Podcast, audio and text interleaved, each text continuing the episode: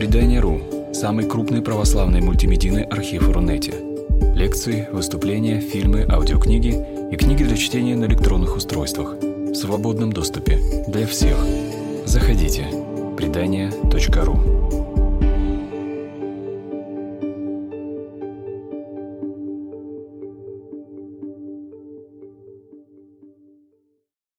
Здравствуйте. Сегодня с вами портал «Предания». Я Ольга Лебединская. И в гостях у нас протерей Андрей Ифанов. Это Кинишемская епархия, Ивановская митрополия.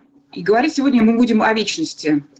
Что это такое, почему, э, почему не стоит ее бояться или наоборот стоит ее бояться. И первый вопрос, который я хотела бы э, задать э, нашему гостю – что это такое вообще вечность с точки зрения Библии, святых отцов э, и лично вас, отец Андрей?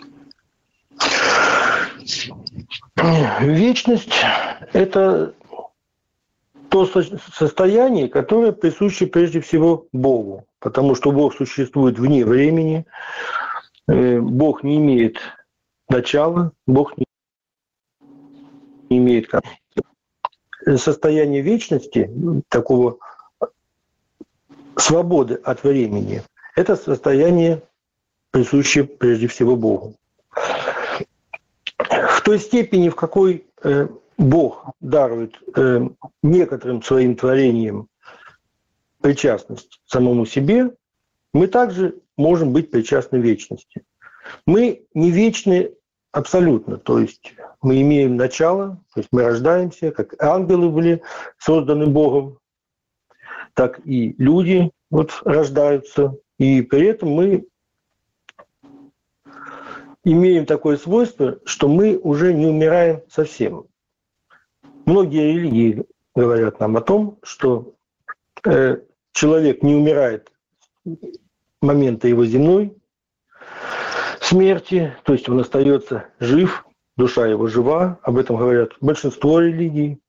Об этом мы видим откровение Иоанна Богослова, которое мы называем апокалипсисом, где говорится о том, что времени больше нет. То есть наступит такой момент, когда люди уже не будут жить во времени, люди будут жить в вечности, полностью соединившись с Богом. Вот это состояние когда человек, ну, сложно это представить себе, живет уже непричастный к постоянному изменению, которое вот сейчас с нами происходит. Мы сегодня утром проснулись, мы делаем какие-то свои дела, мы молимся, мы занимаемся своей личной жизнью, и все это постоянно связано со временем. Мы пользуемся часами для того, чтобы измерять это время, и понимаем, что за утром наступает день, за днем наступает вечер, следующий день затем будет. В Боге наше состояние будет иным, и когда закончится наше время, наступит вечность. Конечно же, представить себе, что такое вечность для тех существ, которые всегда живут во времени, наверное, очень сложно. Но именно вечность, как самый великий дар Божий, мы должны принять вот своей душой в тот момент, когда действительно наступит конец этого мира. А вот какой образ, вот с чем можно сравнить вечность? Как это вообще жить вечности? Что это? Не чувствовать или наоборот чувствовать? Как вот это? Ну, ну прежде всего, существование вечности неразрывно связано с существованием человека с Богом. И вот здесь-то вечность тем и опасна, что когда мы существуем с Богом э, во всей полноте, то тогда эта вечность, это то состояние, о котором говорит нам апостол Павел, что мы даже не можем себе представить, и нам не может прийти на ум то, что Господь для нас уготовил. А вот та вечность, в которой нет Бога, это, конечно, и есть тот ад, та гиена огненная, которая действительно страшна, потому что вечность как неизменяемость нашего состояния, она, конечно, очень и очень страшна для тех, кто не приготовил себя к этой вечности достойно. А это получается э, две вечности, получается, для достойных и для недостойных? Они разные? Ну, вечность. Одна вечность. Ну, вечность, она всегда может быть только одной. Как может быть две разных вечности? Проблема заключается в том, что может э, человек, может ли быть с Богом в этой вечности, или он не готов пребывать с Богом. Вот представьте себе ситуацию, когда человек чего-то не любит, и вот его принуждает к этому. Ну, допустим, человек не любит ну, есть рыбу, например, да?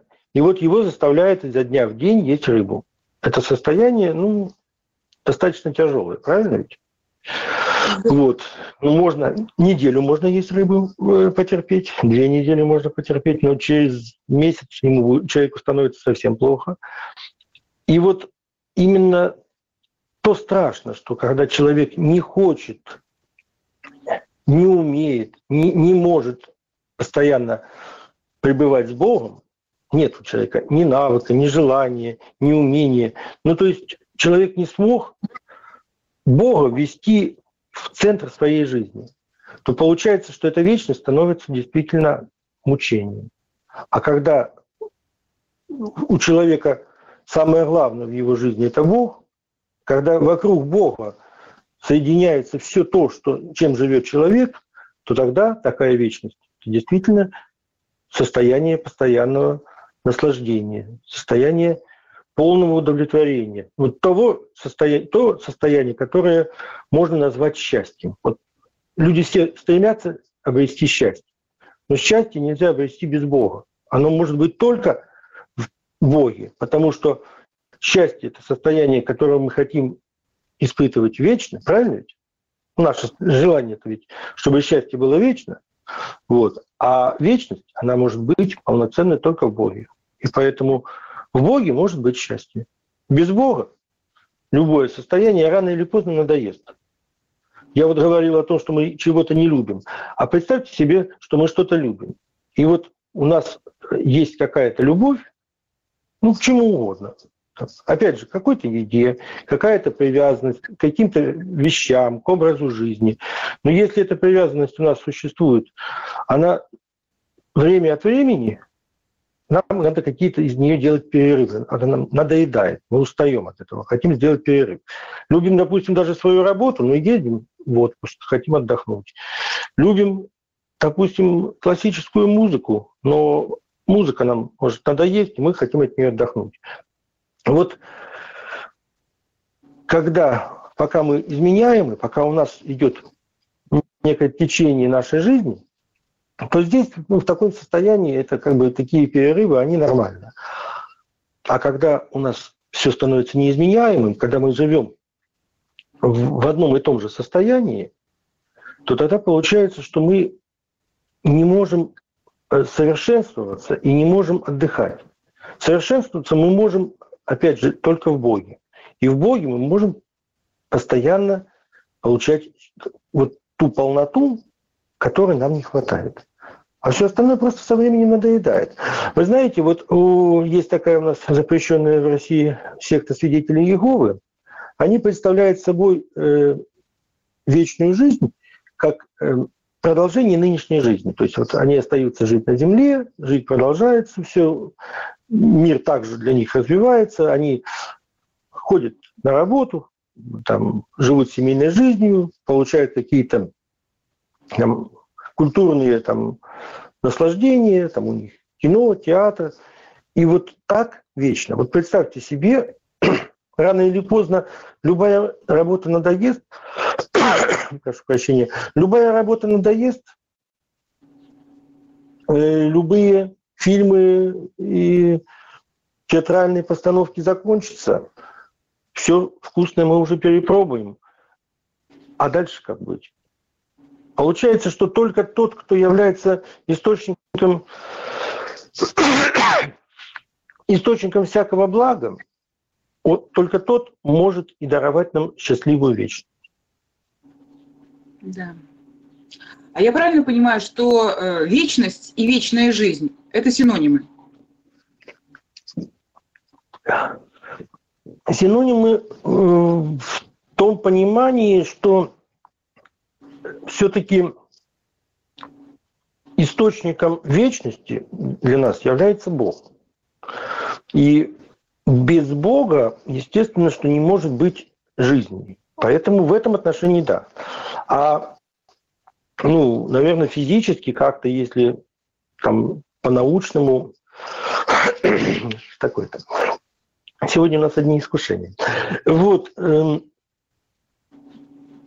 может быть, по-научному, может быть, если отнять такую вот переменную, как время, то, может быть, можно представить себе вечность не как жизнь. Но так как все-таки э, это не, не совсем научный термин, поэтому для нас все-таки, да, вечная жизнь – это действительно есть э, вечность.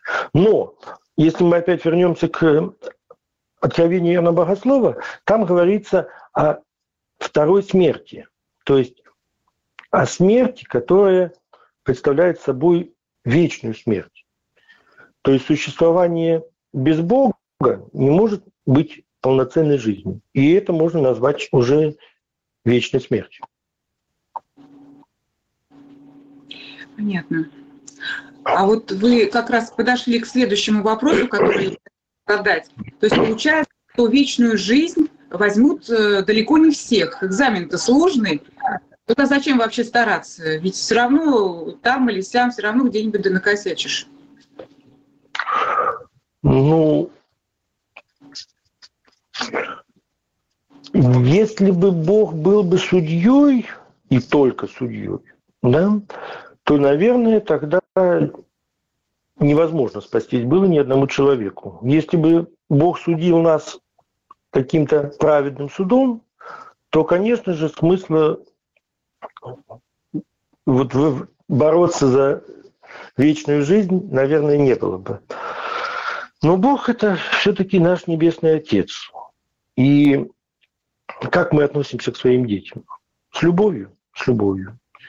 Поэтому когда наши дети ошибаются, мы стараемся сделать все для того, чтобы они исправились. Почему Бог не может нас спасти без нас? Потому что у нас есть свободная воля. И если нас лишить этой свободной воли, мы уже даже не будем людьми. Мы будем уже роботами, которые работают по определенной программе. И такое существо, которое не имеет свободы, оно не может быть счастливым. Оно не может во всей полноте принять тот дар Божий, который Господь нам дает. Поэтому у нас остается свобода. Мы не лишены возможности выбирать между спасением и погибелью. Но не имея, имея возможность выбирать, мы знаем, что на пути к спасению мы не сами спасаемся нас спасает Бог. То есть нам нужно только лишь довериться Ему и дать Ему возможность нас спасать. Поэтому не надо отчаиваться. Есть возможность. Мы ничего не лишены. И все-таки вот хочу вернуться к э, тому моменту, что по сравнению с вечностью все наши дела кажутся такими мелкими, незначительными и вообще ничтожными. Как не впасть от этого в уныние и не потерять смысл жизни? Ну, на самом деле наши дела очень значимы, потому что каждый наш поступок, он либо приближает нас к Богу, либо отдаляет. Причем даже незначительные какие-то поступки бытовые. Порой Господь открывает нам что вот мы что-то сделали, ну, кажется для нас малозначимое, а это потом сказывается в целом вот на жизни, может быть, не только одного человека, а даже целого сообщества. И поэтому надо просто относиться к своей жизни таким образом, чтобы понимать, что каждое наше действие, каждый наш поступок, он несет в себе вот определенные такую определенный вектор. Либо этот путь идет наш к Богу, либо этот путь нас ведет, отдаляет нас от Бога. Не случайно в Писании сказано, что человек ответит за каждое свое слово. Это не значит, что Бог, опять же, будет карать нас за каждое слово. Просто каждое слово, как и каждое наше действие, оно имеет большое значение. Потому что оно формирует нашу душу. Оно направляет нас, а может повлиять и на окружающих. Вот поэтому нужно быть ответственными, с одной стороны. С другой стороны, не нужно отчаиваться, потому что тот экзамен, который мы сдаем, мы сдаем не просто какому-то преподавателю, строгому экзаменатору, мы сдаем своему небесному Отцу, который, видя наше стремление, всегда может нам поставить лучшую оценку, чем на самом деле мы ее заслуживаем. Ну, так что же тогда вот можно по пунктам действительно важно для вечности? Для вечности важно прежде всего осознать, что мы существа вечные. Вы знаете, вот даже среди людей, которые посещают храмы, которые вот, может, даже долгие годы ходят в храм, молятся, не все верят в загробную жизнь, не все верят в воскресение из мертвых, не все верят в то, что наша жизнь не заканчивается и что она продолжается в вечности.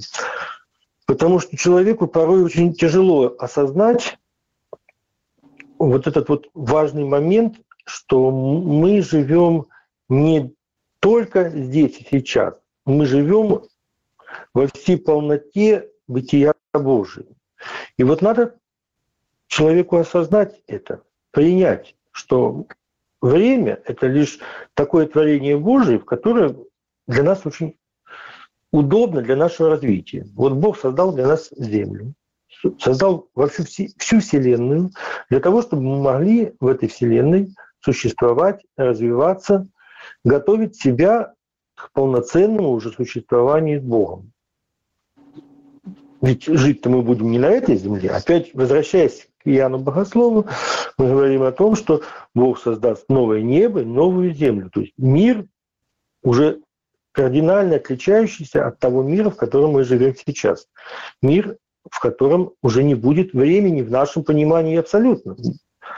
Вот. А мы не очень представляем себе, как может существовать мир вообще вне э, вот этой вот э, измерения такого временного. И здесь очень важно просто довериться Богу, э, а дальше жить так, чтобы вся наша жизнь, она проходила перед лицем Божьим.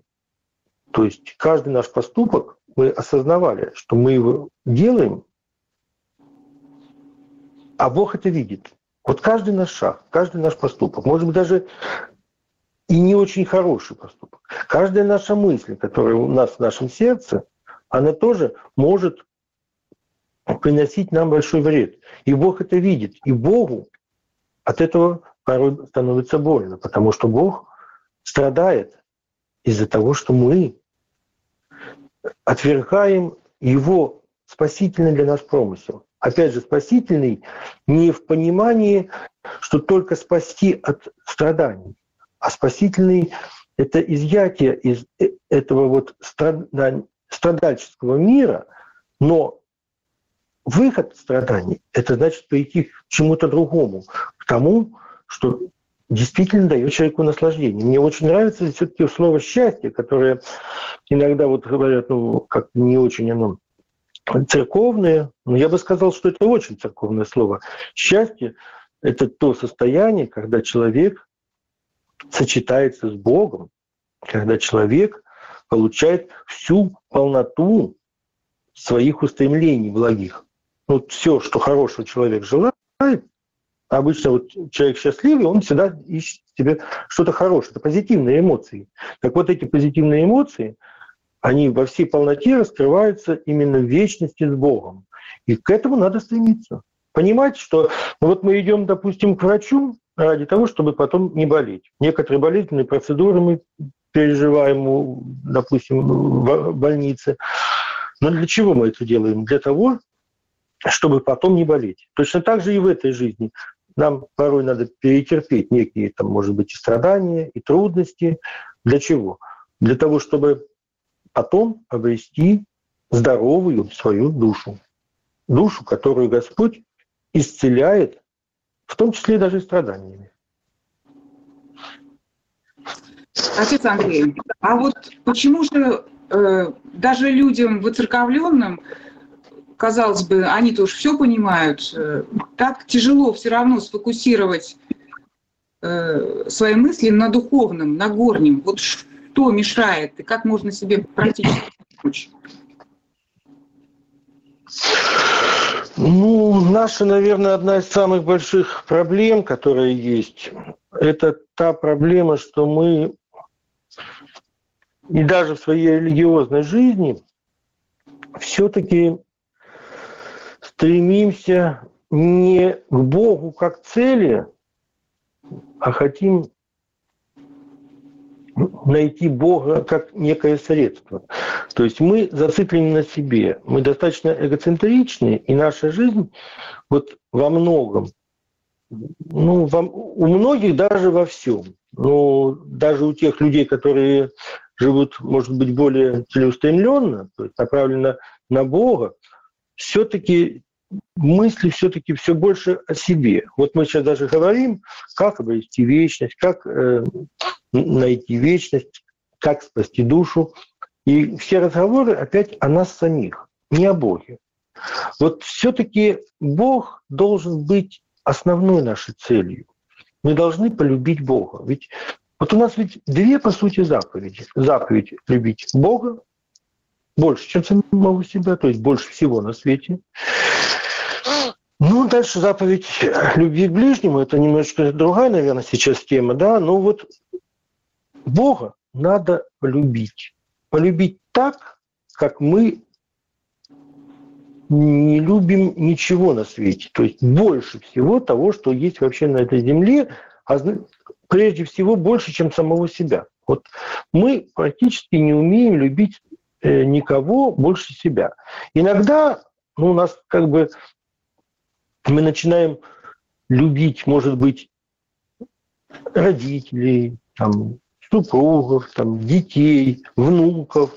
И нам уже вот кажется, что мы их любим даже больше, чем самого себя. Мы готовы на какое-то самопожертвование, готовы, может, даже на большую жертву, даже жизнь свою готовы пожертвовать ради них. Но когда мы внимательно посмотрим вот, в глубину своей души, то все равно даже такая любовь, она проходит все-таки через самого себя. То есть ты думаешь все равно о себе в какой-то степени. Может, ты даже хочешь для себя выглядеть лучше. Может быть, ты следуешь каким-то стереотипам, которые возникают. И, но все это опять все зациклено на самих себе. Настоящая любовь к Богу и, соответственно, настоящая духовная жизнь, она должна быть направлена именно на Бога. То есть мы должны жить ради Бога. И тогда, когда мы живем ради Бога, получается, что наша жизнь обретает подлинный смысл. Понятно. А как же тогда, ну вот, э, как сделать первый шаг в этой любви? Если человек, если человек не умрет для э, этого мира, то он не сможет жить для вечности. То есть надо прежде всего понять, что смысл нашей жизни не направлен именно только на нас самих, что мы — это то творение Божие, которое э, есть часть грандиозного божественного замысла о спасении человечества. Ну вот посмотрите, сколько поколений людей прожило на Земле, сколько людей завершили этот земной путь. Сколько людей еще родятся, и сколько этих людей проживет на Земле. Поменьше нужно думать о самом себе. Мы лишь частичка всего этого Божьего замысла. Это не значит, что наша частичка не важна. Каждый человек – это огромная вселенная. Ради каждого человека Бог создавал этот мир. Но вот на том этапе осознания э, своей жизни, э, что она должна быть направлена к Богу, надо понять, что мы, хотя мы действительно уникальны, что каждый человек – это отдельная личность, может даже, можно сказать, отдельная какая-то вселенная. Но все-таки на нас, на вот на конкретной личности не нужно зацикливаться. Пускай эта личность ты сам. Поэтому нужно понять, что мы все, э, все вот мы, это полнота творения Божия. Вот даже Церковь Христова – это вот собрание людей, которые идут путем спасения, которые желают спастись. Но мы спасаемся все вместе. Что это мы составляем некое мистическое тело Христова. И очень глупо было бы, если бы там какой-нибудь палец бы считал, что он важнее там, руки или там глаза. Поэтому осознать свою причастность ко всей вот этой божественной истории нашего мироздания, нашего спасения. Отбросить ту индивидуальность, которая мешает нам думать о вечности, думать о Боге, которая заставляет нас постоянно думать о самих себе. Вот я есть, я хочу иметь то, я хочу иметь другое, я хочу получать там ежедневные какие-то блага. Отбросить вот это понять, что мы живем все-таки не ради этого временного, что только в Боге, только во всей полноте единения с Богом возможно наше полноценное существование. Отец Андрей, вы такую высокую планку задали. Э, а как еще быть? Да, ну ведь невозможно, вот даже если про это думать э, постоянно, это понять одномоментно невозможно. Может быть, целой жизни иногда мало для того, чтобы понять то, о чем вы говорите. Я просто хочу вернуться как бы вот все-таки на более такой, может быть, более бытовой уровень.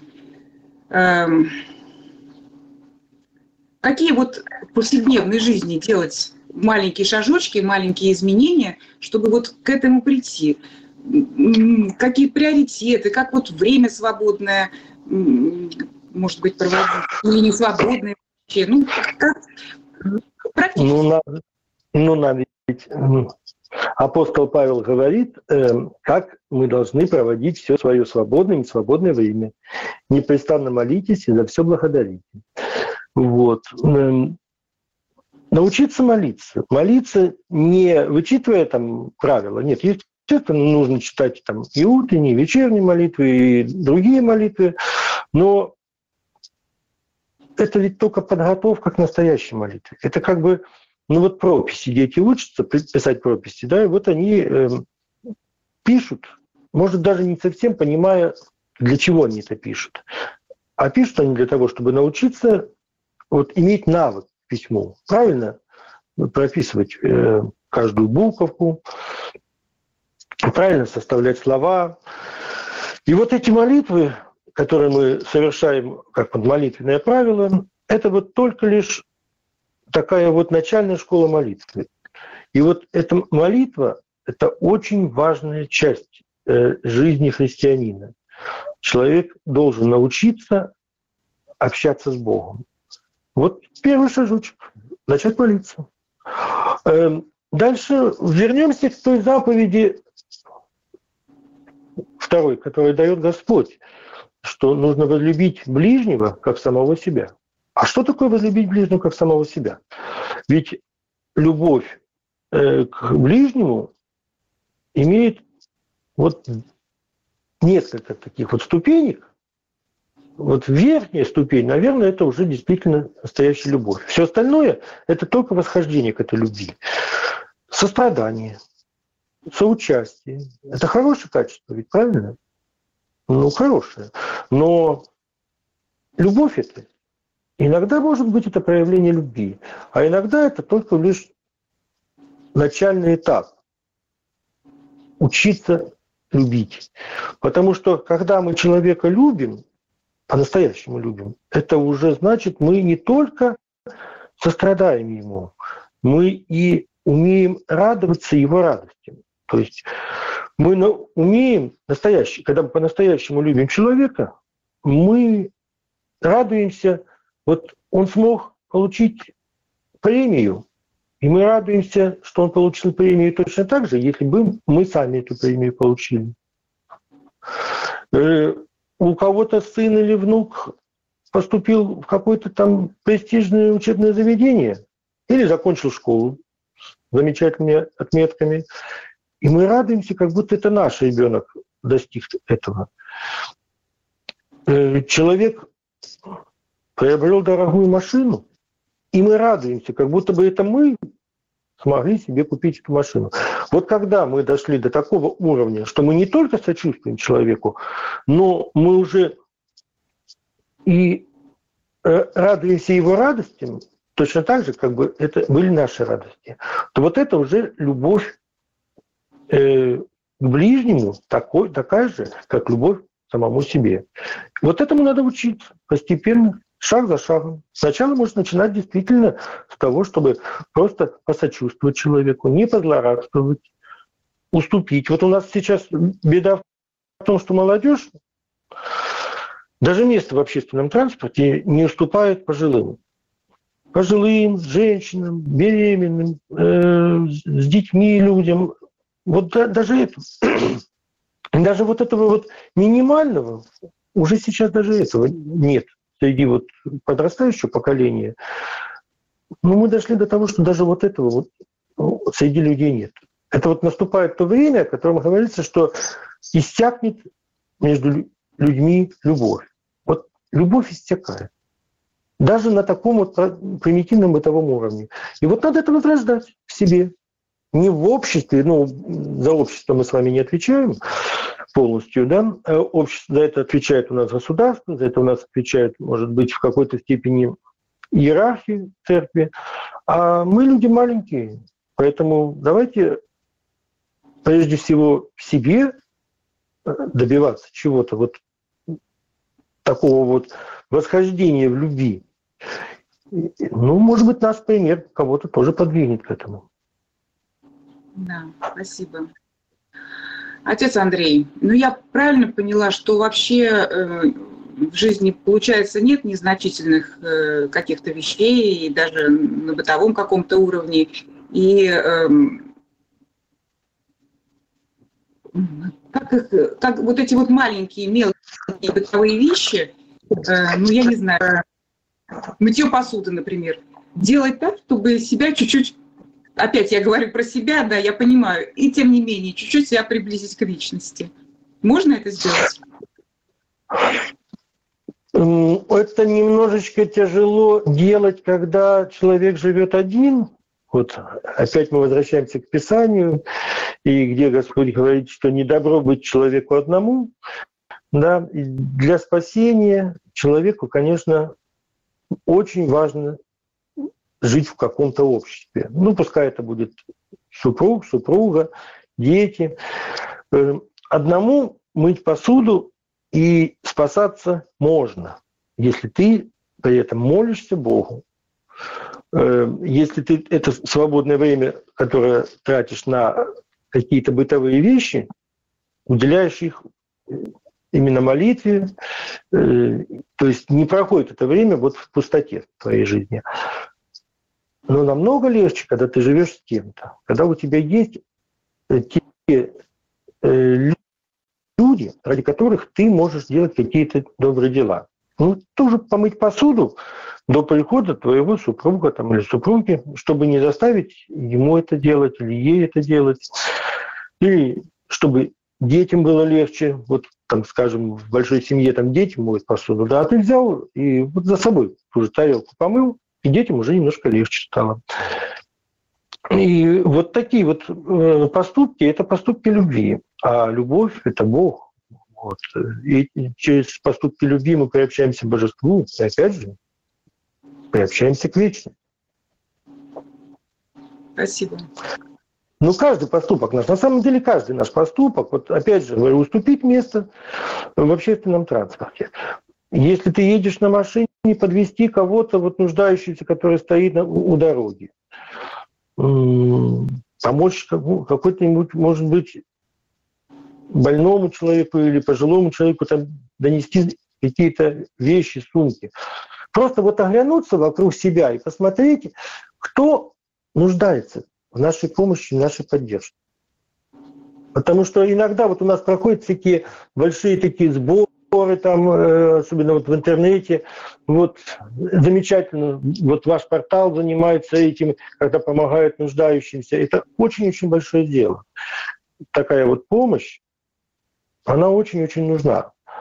Но иногда мы не замечаем э, того, что вот вокруг нас, наши соседи, они нуждаются больше, может быть, в нашей помощи, нежели те люди, которых мы не знаем, потому что иногда тех людей, которых мы не знаем, не видим, э, их легче любить.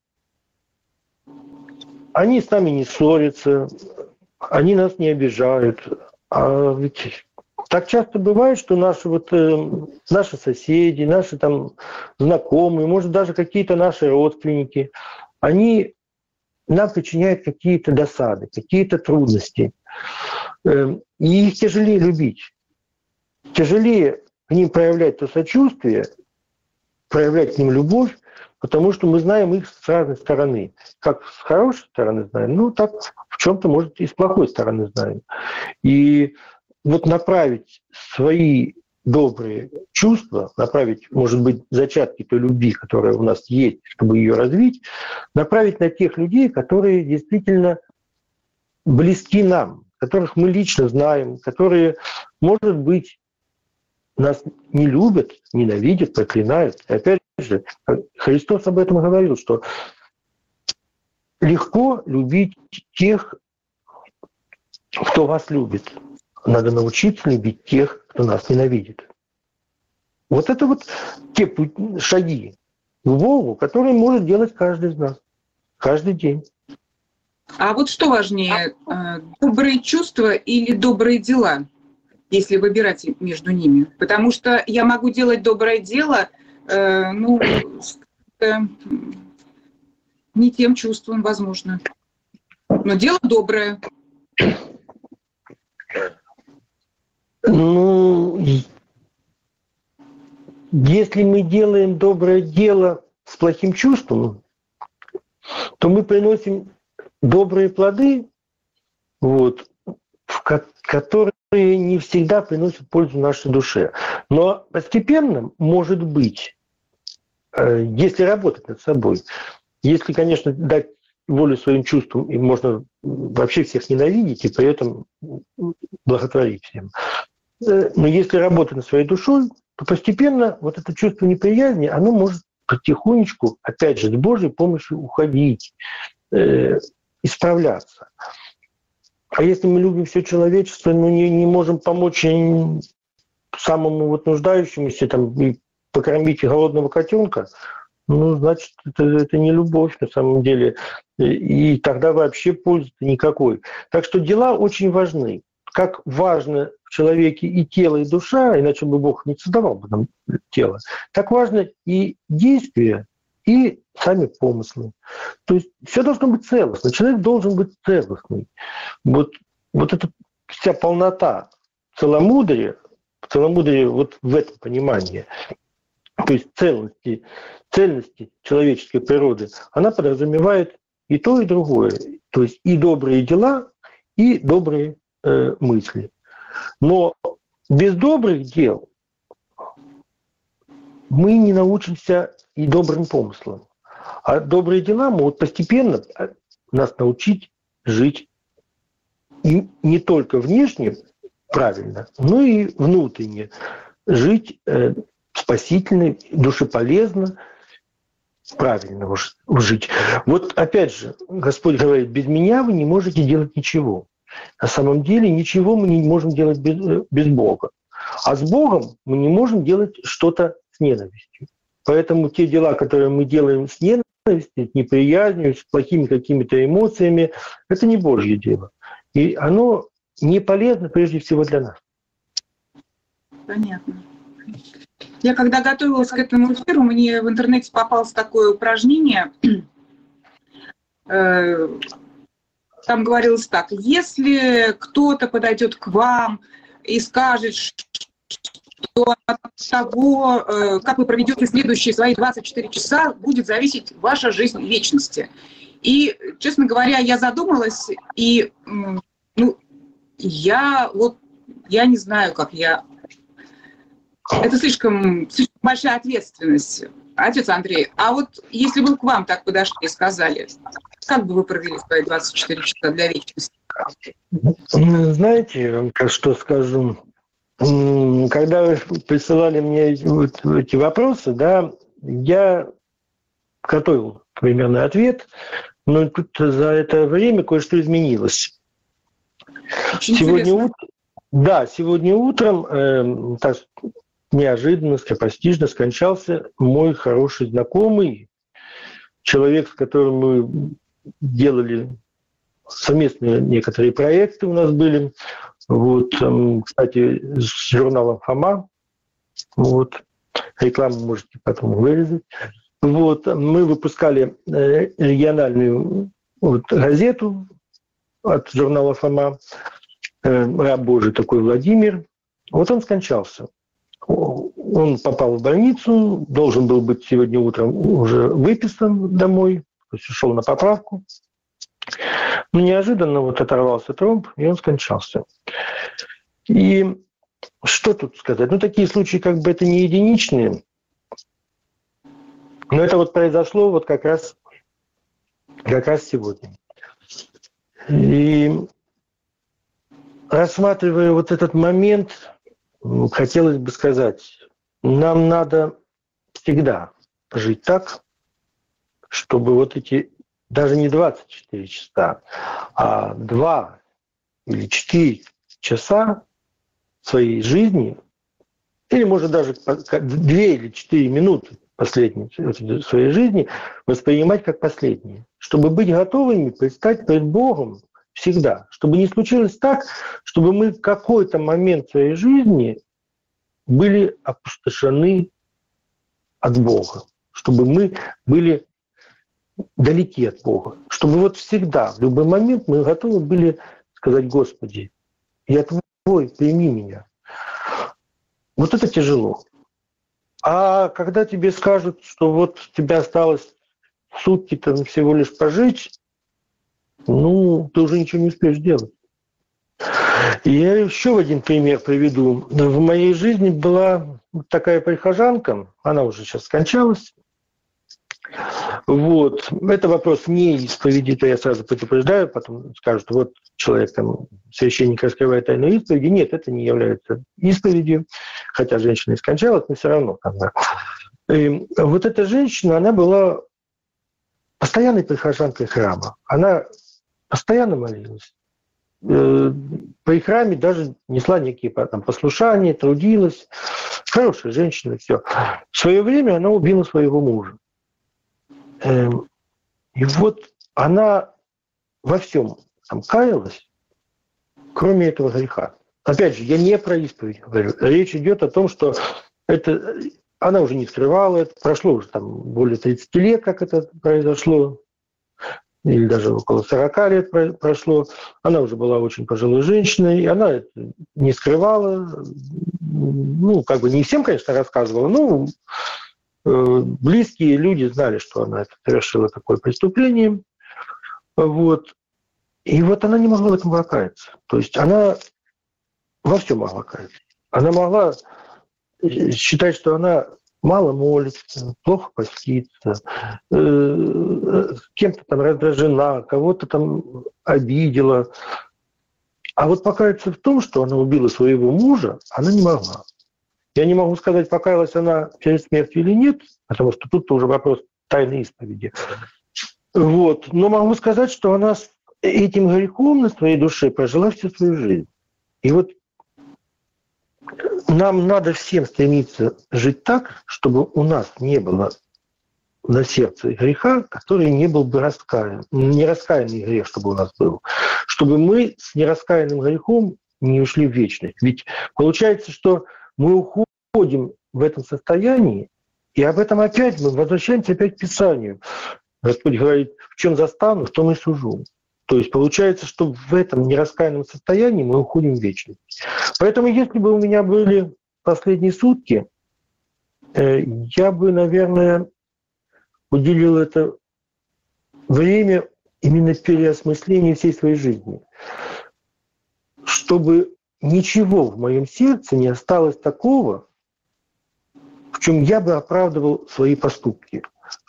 Вот каждый свой грех, который я совершил в своей жизни, я бы постарался бы отвергнуть из своего сердца, осудить в себе самом. Да. К концу нашей беседы вы опять такую высокую планочку Христианство – это очень высоко в целом во всем. Дело в том, что христианство – это та религия, в которой человек не может сам подняться до такой высоты. Ведь мы должны подняться до высоты, когда мы станем причастны Богу. Ничего нечистое или скверное как говорит Писание, не входит в Царство Небесное. То есть эта планка не моя, это планка Божья. Господь сам поднимает планку добродетельной христианской жизни на недосягаемую для человека высоту. Но Господь готов вознести каждого из нас на этот уровень. Только если мы готовы Ему довериться. Если мы готовы предать себя в руки Божьи, то все это возможно. Если мы остаемся сами с собой, если мы пытаемся спасаться, то есть спасти себя сами, то у нас ничего не получится. А полное доверие Богу нас возносит вот на недосягаемую для человека, для, такого, для любого существа, высоту, на ту высоту, которая ну, просто ну, даже для ангелов недостижима. Ведь почему мы даже Пречистую Богородицу прославляем как высшую всех ангельских чинов? Потому что человек может стать выше ангела. И в принципе каждый человек призван быть выше ангелов. Человек – это венец творения Божьего. Человек может быть выше ангелов. Человек может быть выше всего, что создал Бог. Но это возможно только с Богом. А пытаться это сделать самим, это просто невозможно. Поэтому и самое главное во всем этом – это действительно доверие Богу. Дать возможности, чтобы Бог сам управлял нами, чтобы Бог дышал в нас, чтобы Бог царствовал в нашем сердце. И тогда все получится. Отец Андрей, да. Спасибо вам. Очень интересная беседа. Я надеюсь, что полезная. Время нашей трансляции подходит к концу.